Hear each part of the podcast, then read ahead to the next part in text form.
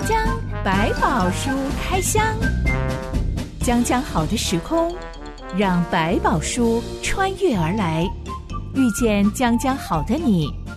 欢迎收听江江百宝书开箱。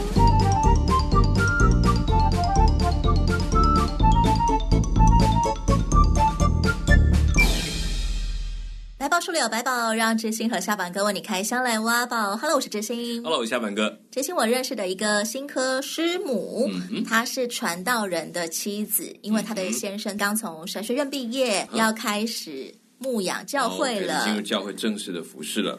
所以他就成为了新科师母。嗯，哎，除了要帮忙先生照顾教会里面的一些事情啊，嗯，呃、他也专门要负责关心教会里面的妇女。嗯哼。不过他刚来到这个全新的教会，第一个月就被一个老姐妹的言论吓到，有老前辈了。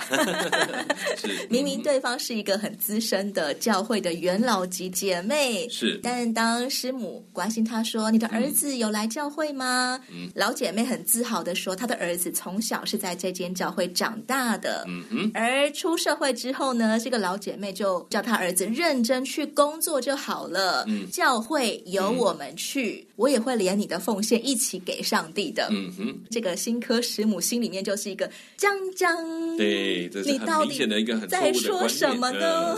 好像是帮我的小孩做功德一样，我帮你修行一样。对对，完全弄错了方向，以为他可以代替他儿子做这些事情，其实这些都是一个很错误的关系。因为信仰是每个人跟上帝的关系，在基督信仰里面是没有办法功过相抵的，嗯、也没有办法帮别人赚到他跟上帝之间的关系。是没错，错误就是错误，他需要去面对错误的问题，要悔改等等。但不会因为你做了很多好事，所以就我们来扣扣看啊，来相抵之后还差多少？这个倒不是这样算法。那实际上我们到底能为家人做什么呢？嗯，最大的问题是你自己在信仰上的追求是很认真的，所以你也会引导他们慢慢去更加自己去认识上帝，这是我们可以做的一部分的东西。但我们没有办法代替他跟上帝的关系，这些是每一个人跟上帝，他必须自己去面对。所以我们才说，在信仰当中，我们常常说啊，这个上帝没有孙子，只有儿子，就是我们只有自己去跟他建立关系，而不是有人可以代替你建立关系。但我们可以帮这样做，是我们可以用自己身上的一个见证，然后我们自己真的是在信仰上里面的生活，让人家羡慕，让他们也可以来跟随。然后我们也学着用上帝教导我们的方式，是对待身边，甚至包括自己对待自己的家人。我觉得这都会成为美好的一个机会。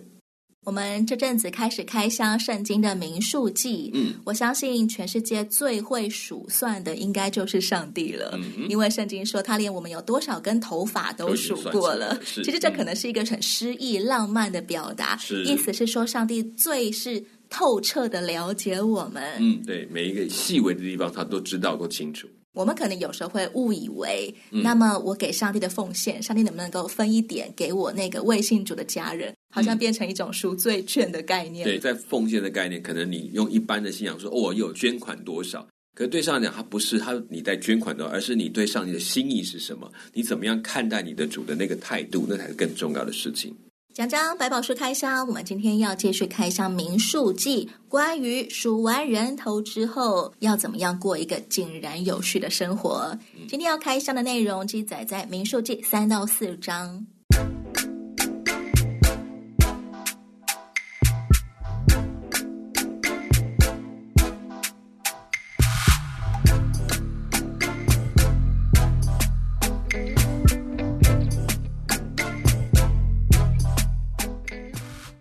数记第三章里面，上帝说要计算两种人的人数，一个是一个月以上的男性立位人，数完总共有两万两千人；另外一个是立位人以外的以色列人中一个月以上的长子，数完总共有两万两千两百七十三个人。这两个数目非常的接近，只差两百七十三个人而已。上帝说：“以色列人所有投生的都归给耶和华，男性立位人要用来代替以色列人的长子，一个抵一个；而立位人的牲畜要用来代替以色列人投胎的牲畜，一只抵一只。”至于以色列人的长子人数，实际上数完，嗯、比立位人的男子人数多了两百七十三个人。是、嗯、这两百七十三个人，每个人要付赎银五舍克勒给祭司。嗯哼，这一串是什么意思呢？每个人用多少钱来赎一个人回来，让他可以在他们当中继续工作，而不用来到上帝的面前来服侍。就有点这样的，我们已经用了立位人代替我们去归属于上帝了，所以让这些人可以继续在家中担任长子的工作。不然，这多出来的两百七十三个人，原本应该要被算为立位人，要全部进圣殿去工作的。有点这个类似，就是归属于上帝。那其实这些都是用长子的名称代表。有时候换一角度来讲，对上帝来说，这每一族都是属于他的，所以长子要代表的进去。那现在已经用立位人代替了，所以他就不需要再进去。只是不足的数量，现在也没有立位人可以再去。补这个数量，他就用银钱来做一个补偿，摆在当中后面会提到他们在奉献这个羊脂或者这个来做这个祭礼献礼的时候，也有一些如果这个你不想要奉献，你可以用什么方法做一个代赎的模式？为什么不就每一家你生出长子的时候，嗯、你就为这个长子奉献给圣所五舍克勒银子，不就好了吗？很像是一个感谢上帝，我们家的。第一个老大出生了，嗯、我的羊群当中的第一只小羊出生了。是，它只是看起来好像全部用银钱代替就好，可是对上帝来讲，这种是不得已的状态。的目的来讲，都是真实的一个人，真实的一个生命，他才是他要，而且是按照他的指示去做的。所以，并不是用金钱来代替这个人，而是我在不得已的话，好，我给你一个方便的方法，在真的没有人的状态之下，才会产生这个结果。所以，其实必须理清，上帝并不是看重钱。上帝把它画出来，用什么方法就用什么。就算是要代替，也必须要按照上帝所指定的方式，不能轻易的随便想代替就代替。如果不清楚的数一数，嗯、还真的不知道。这两个人数竟然这么的接近，嗯，这当中应该也有上帝的美意吧？所以其实换一个讲，是上帝预备了这件事情，在上帝的计划里面，你们包括你们能能够奉献给我的，都是我已经预备好给你们的。是，所以就就因为他们明白，就说上帝已经先算过了。对，不是你喂养我，是我预备给你，让你能够回应我这种概念，这比较浓。所以我们俩奉献的思考一下，所以他们说我们是还回去。交回他手中，这个意思还知道说，原来上帝赏赐我们这么多，我们拿出一些来的表示，我们知道这是你所给予的。这两者就不一样，不是我们拿出一点，哎，我养你的上帝，我给你让你们这个圣殿有钱可以用，让你有人可以用，这就反过来了。所以其实上帝是我已经预备好了，我分别出来，我也主动分别，不过是按着我的分别放回来我这边表达，你知道这是属于上帝，我是按着上帝的方式来使用它。以前亚伯拉罕应上帝的吩咐，嗯，原本要动刀杀死以撒的，嗯，要把他献给上帝作为反祭。当他刀举起来的时候，上帝就叫他停止，不用了。嗯，我知道你对我的心了，是没错。嗯，然后亚伯拉罕转头一看，就发现了有一只羊，它的两脚被扣在树丛里面，是，嗯，于是那个地方就被起名为耶和华以勒。必有预备的意思，没有错，在耶和华山上必有预备。嗯、我们所能献给上帝的，都是上帝已经预备好的。是，那我们自己预备什么呢？嗯，我们其实预备的那个心态，就是当我们拥有这些的时候，我就已经准备分出来，那应该是属于上帝，我不能去动它。甚至我也明白，我这些没有拿出去的，也是上帝赐给我们的。要这个心态要在我们的里面。当你在这些财务或者是各种运用的时候，你会保持一个谨慎的心。亚伦一家人都是祭司。亚伦原本有四个儿子：拿达、亚比户、以利亚撒、以他玛。嗯、但到了民数记要来数点人数、要分派工作的时候，竟然只剩下老三以利亚撒跟老四以他玛了。嗯、哼拿达跟亚比户去哪里了呢？嗯、他们的事迹记载在利未记第十章。可惜的。亚伦的儿子拿达、亚比户各拿自己的香炉，盛上火，加上香。在耶和华面前献上反火，嗯，是耶和华没有吩咐他们的，就有火从耶和华面前出来，把他们烧灭，嗯、他们就死在耶和华面前。于是摩西对亚伦说：“这就是耶和华所说，我在亲近我的人中要显为圣，在众民面前我要得荣耀。”亚伦就默默不言。是。这个事件发生在拿达跟雅比户第一天上班、第一天担任祭司的时候，是、嗯、他们没有任何的实习阶段耶，嗯，没想到出了一点错误，叫做线上反火，嗯，当场就被上帝击杀了，嗯，我们先来聊聊反火是什么？反火的说法有几种，一种是说他们在献祭的过程，他并不是从上帝点燃的那个燔祭的炉中，他们取出他的火来，去放在他的香炉当中，他们是自己点了火，让这个香燃烧起来，他们可能就觉得这样就方便，就直接可以带着香进去。在一开始的时候，我们看到那个，当他们开始献的时候，上帝是天上降火下来，把这个燔祭就烧了。所以他们认为那就是按照那个从里面取的火才是合适的，也是按照上帝教导去做。可是他们就可能就急急忙忙的就自己点了火就冲了进去。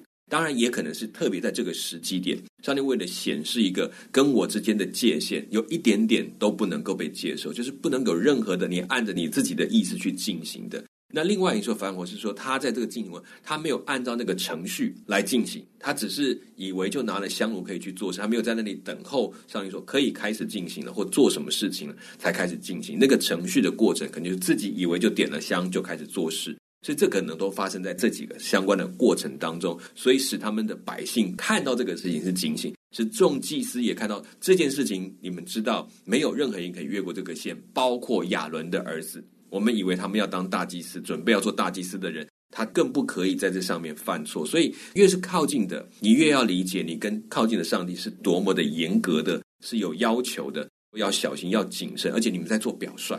连一点点自己以为这样子可以的意思都不行哎，不是故意的，没有人会想要故意惹上帝发怒。是，所以在那个过程上，我觉得他是上帝在画了一条界限，也是让更多其实担任责任的人要越小心，因为你在做每一件事都在表率，人家都看着你说哦，原来你可以这样做，那我也可以这样去做。越过了那个线，你越是担负重要的责任，你越应该按照上帝所讲的每一句话。每一个字去斟酌，甚至你应该更进一步的在每个事情上仔细的求告神，怎么去行动这些事情。这是他们在当中可能也因为这个时代性，要特别强烈的、直接的显给这些百姓看。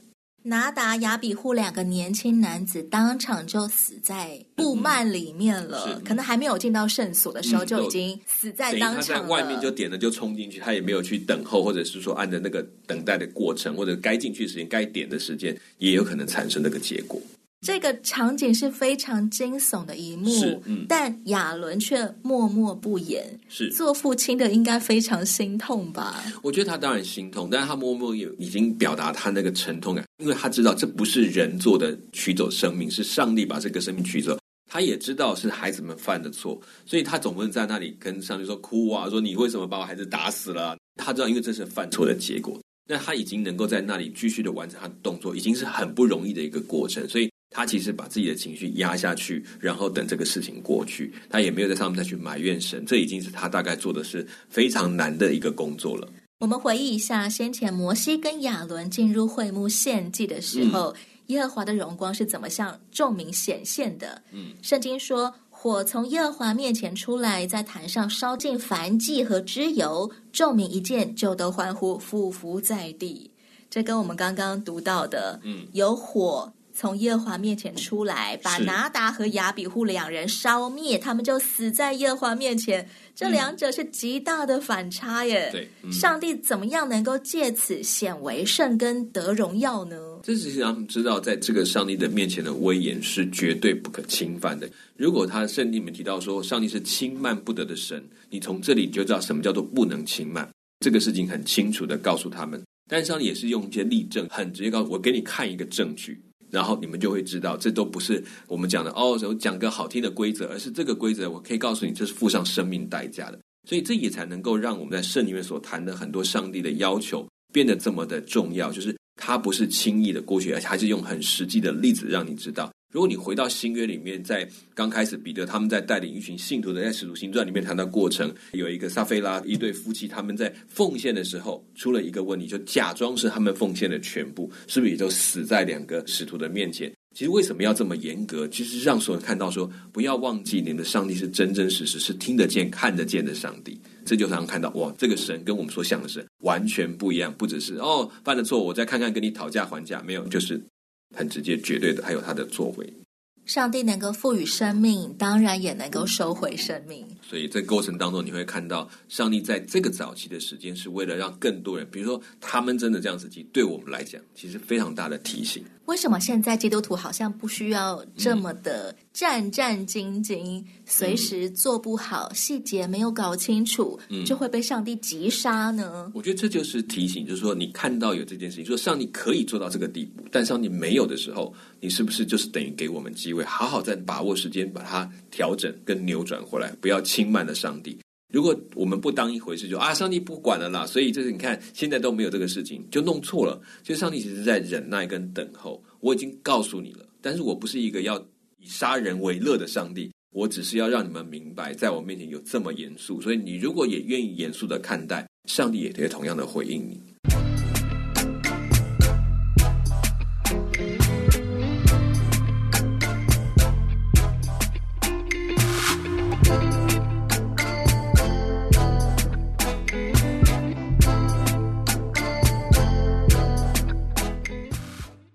在我们已经不需要献祭了，嗯，不需要去从特定的地方取火啊，是，然后来烧祭物啊，是。上帝还会对我们的嗯什么敬拜流程、嗯、什么样的侍奉流程、嗯、要求的非常严谨呢？我觉得这是从回到心的里面，就核心的部分。以前因为从外显的行为来表达你是不是心里的诚实。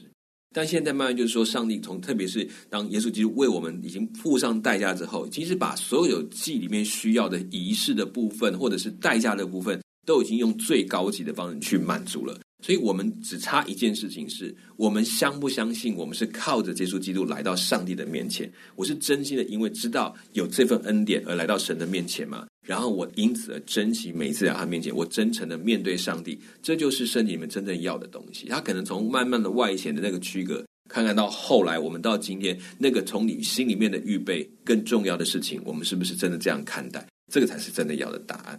我们心里面的东西，只有我们跟上帝知道。哎，是没错，这当然可以。所以行为上的金钱，我们没有办法去否认它。但是心里面是不是？我觉得只有上帝知道，但是也有圣灵知道。所以，如果你是一个真的跟从上帝的人，也跟从耶稣的人，也许你偶尔会觉得，上帝，你应该不会这么计较吧？可能有这样的想法。但是一段时间，在你的不断的祷告跟寻求的里面，我觉得你就会听到圣灵对你的提醒。那时候是没有任何可以遮掩的，就是说我外面做的再好，我心里知道。当你愿意面对你心里的软弱的时候，上帝就把他的赦免带到我们，使我们可以成为一个真正从心里面愿意服侍跟敬虔的这样的人。当然没有错，我们可能会想办法，以为可以用外在的金钱去弥补内在的不金钱，偶尔会欺骗自己一下，但我们其实没有欺骗任何人，其实欺骗的是自己。所以上帝知道我们是不是在欺骗自己。当我自己。承认了，我明白，其实我真的没有这么金钱。我回到上帝的面前，那就恢复了那个身份。所以，上帝是给这个时间让你去理解，不要靠外在。外在不是不重要，而是你真的从内而发出来的，那才是真正对上帝实质的东西。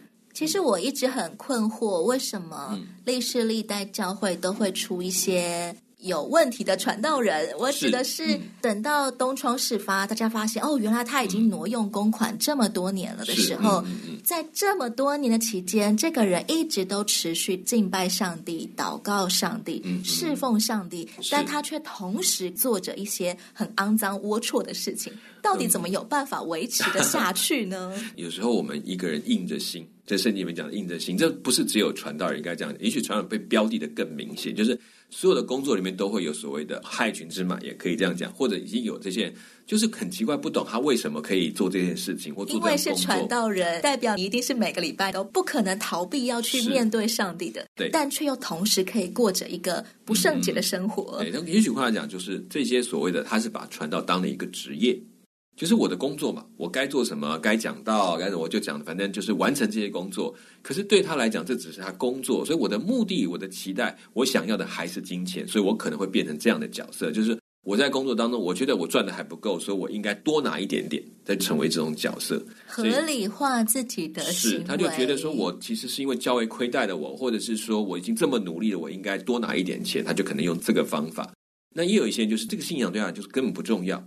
只是把当成就是我的工作嘛，我还是为我自己生活做打算，所以他做的一切，不管讲得到的内容，也许看起来没有问题，但他可能都放在讨好大家或者让大家开心，但是都讲一些不轻不重的事情，到最后发现原来他根本在这个信仰上自己都没有扎根，他只是把它当成一个谋财的工具，帮我一个生活的一个职业。那当然有可能会走向这条路程。上帝真的有在过程当中去提醒他们吗？我相信会有，但是我们会越来越听不见，尤其当我越来越不在乎这件事情的时候。故意耳背的人就会更加耳背，就是你说真的是一个装睡的人叫不醒，就是他你我就不想理你，然后所以他就根本不在，所以他的心中的主早就不是上帝，他主是他的钱财。我不可否认说我们没有办法从外面去表达，然后我们也可能会碰上，但大家都不用担心，是我们知道我们人都有软弱，也可能他一时的失脚，他可能碰到经济的困难，可是我们不知道他可能被骗被拐，他没有钱还。他想一个办法，说他只好去挪用，他心里可能也很纠结、很煎熬。但如果是这样的，我觉得我们还有机会。但如果真的只是一时自己的贪财，然后或者我只在乎钱财，那当然他不适合再去走这条路。但有些人真的是碰到了困难，教会也没有人可以帮他解决，他可能就想尽用这个办法来解决他的困难的时候，这也是一种叫一时的视角。我们就要为他们祷告，希望把他挽回来。东窗事发也可能是出于神的提醒，嗯、是就让他有机会。你看还没有走远，赶快。能够恢复到正常的状态，对神耳背，那么神就让他被千万人知道吧。是。最后，我们来聊聊立位支派里面有三大家族。首先是歌侠家族，他们家被分配到的工作是要抬圣所，嗯、还有放在圣所里的所有器具，只是不可摸圣物，免得他们死亡。是。嗯、第二大家族是革顺家族，他们负责抬杠和、嗯。办理会幕里面的事情。嗯哼。第三大家族是米拉利家族，负责抬帐幕的板栓、柱子、带卯的座，嗯、还有院围里面的座和所有的东西。是。从三十岁到五十岁前来会幕任职做台务之工的立位人，总共有八千五百八十人。嗯哼。我们有没有办法推算出这个会幕到底有多大呀？需要八千五百八十个人来工作？他们要轮流来抬，因为抬的路程啊会很远很累，因为要用人力。有些部分它可以放在车上，有些是一定要人力完全去扛抬。所以在这过程当中，可能你没有办法要一个人哦一直扛下去，所以他可能要分好几组人，然后来轮流的维持前进的速度跟这个移动的过程，还有在装盖建造的时候，能够速度上是可以加快，因为才能够同时兼顾把圣所弄起来，然后他们自己的帐篷那些还要。献祭的牛羊跟他们都要负责一起去管理，所以这位人数来讲看起来是很多，可是他分散在不同的职务上，还有轮流抬这些东西的这些人力上，其实就差不多，也就是这样。那大概大小也有人说一百五十公尺的范围，就是一个大小，一个长短一百五十公尺左右这样子一个范围，大概就是我们现在看到一般射手大致上可以推估的大小。利未人的工作都是子承父制的，嗯，是。嗯、所以，如果今天假设我是歌侠家族的男丁好了，嗯，我生来就知道，将来我成年之后，我要负责去抬圣所，嗯、还有放在圣所里面的所有的器具。是这个不是我自己能够挑选的。对、嗯，我一出生就已经注定好了，我要做什么样的工作。这个工作要负责哪一个部分？而且这个工作是圣职。嗯，对我们现在的，即使是基督徒来想，好像都会觉得。嗯我为什么被指定只能做这些工作呢？是，呃、好像我来到教会里面，我就被指定 我只能够唱歌，我只能够招待新朋友，嗯嗯、我只能够发圣经、嗯、等等等的工作、呃。我们用现在的角度来讲，其实不太公允，因为对他们来讲，那个时期里面没有这么多可以选择的工作，他们大概就是能够在圣所里面工作，都是一个很荣誉的职务了。不管他负责抬什么，这种家族继承的概念是很正常的。是我们今天因为有太多的选择，所以大家就觉得我为什么一定要做这个？为什么不能做那个？确实，教会也不需要你只能做一种，你可能可以选择，甚至不断的学习做不同种。我想这是时代的问题，不要把它设定成说哦，那他们就什么很可怜呢、啊？在那个时代里面，他们其实能够参与这样工作，可能已经是一个荣誉了，是承继上帝给我的委托付，我就忠心在这件事情上面。像当教会规模比较小的时候，几乎每一个人都要分担工作。是，像特别是带唱歌的，还有弹琴的，嗯嗯，他们的角色就会比较吃重。我曾经遇过认识的弟兄姐妹，他们在他们的教会里面，每两个礼拜就要。弹一次钢琴，要司琴弹琴。他说，因为弹琴的人只有两个，两个轮来轮去，然后结果另外一个弹琴的生病请假，嗯、他弹了一整个月都是他。对对，没错。嗯，这种时候就会很容易造成人力上面的耗竭啊，甚至是服侍心智上面的耗竭。这种时候又要怎么去跟教会沟通呢？或者有些可能不见得是我擅长的，但是。偏偏教会很小，嗯，我一定要去演玛利亚。是，可是我真的很不喜欢上台，怎么办呢？我觉得这个我们都还是要考虑一下。第一个，我们还是要经过自己的祷告，就是有的时候是你真的真的教会很需要人，然后我真的也我知道我真的能力不足，我也不是不想，可是我就觉得我真的不是那么爱这个事情。你可以祷告看看，如果你真的很清楚说。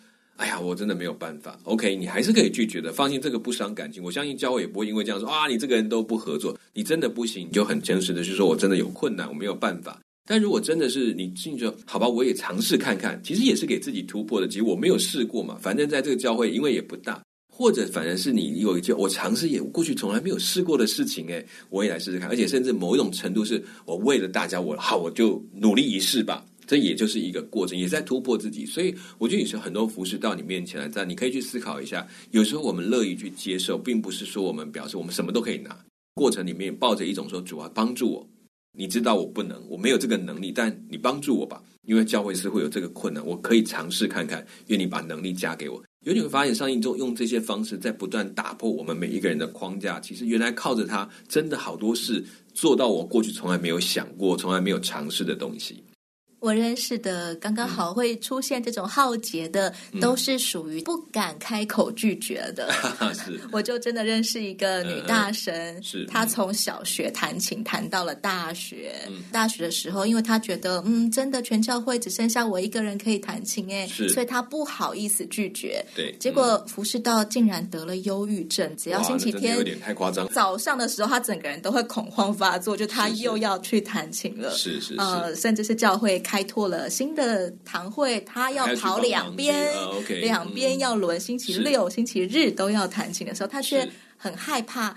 如果我拒绝了，我这样是不是就是一个不好的基督徒？我是不是一个不顺服的基督徒？对，过去教会帮助我这么多。呃，栽培我从小就可以来教会学钢琴。嗯、我不这么做，好像对不起教会。是，就是变，其实不要变成一种情乐的状态，就是不用太担心。就是说，你在你服饰里面，在保持第一个保持喜乐很重要，因为人家看到你的服饰是欢喜的，甘心乐意的。对，甘心乐意的，可能有一点点勉强，但是不是勉强到你觉得哇，这个已经快要情绪都不行了，你时间都没有自己的，那那倒不用。我觉得把你的服饰保持在一个稳定。喜乐，然后好，就算过一点量，也不能过到太过头的状态。你可以保持你的服饰的水平，然后那个敬虔的心在里面很重要。那第二就是说，如果真的教会里面你说弹琴的，谁告诉你一定要弹钢琴？没有这件事情，甚至没有琴可会唱歌？可以。播影片来唱歌也可以，真的可以讲。我们过去其实清唱，哎，我们其实很多时候是用清唱，就是说不用诗歌，只是它几个音，大家就开始跟着唱，然后似乎有另外一种过程的那种一种真的更童心在唱，因为没有私情帮你掩盖那个声音的，哎，大家都要唱出来，这是一种，或者其他的演奏方式都可行。所以其实不用让这个拘泥，说我我没有的。其实有时候换一个角度来讲，也许你应该觉得放下一些东西，让其他人走出来。因为有时候就会有嘛，所以大家就啊，那就有嘛，大家都科技，我们就不用出去。说不定里面有会弹吉他的，也有会弹钢琴的，甚至教会说啊，我们真的没有，我们也来祷告，我们求更多的人一起来服侍，我们不用阻挡其他人服侍的机会。包括表达出自己为难的心结，是应该的。呃嗯、诚实的说出，其实我很害怕，如果我不私情了，你们会不会讨厌我？是，嗯、光是表达出这样子的脆弱，嗯、也是一个能够凝聚所有的人一起来。同心合意的一个时刻，而且其实这才是让肢体呈现那个真正那个关系的好机会。所以，方就把你的软弱、你做不到的就拿出来，大家一起为这个祷告，然后你也可以缓一口气。说不定真的发现，好像也不需要每一场都需要你来弹。也许我们就是清唱，也许我们就是放音档，也许有吉他，我们还有其他人会弹琴，只是没有机会来让他试试看。至于那些我真的很不擅长的，叫我上台去演戏，是我也可以表达说，我真的不擅长耶，但我可以试试看。对，相信大家看在我的努力份上，也会给我一些好建议，是还有肯定鼓励的，甚至一起帮着你学习成长。民数记还记载了非常多的精彩故事，我们下一回要来继续开箱，讲讲百宝书开箱。我是哲心，我是小满哥，我们下回再见喽，拜拜，拜拜。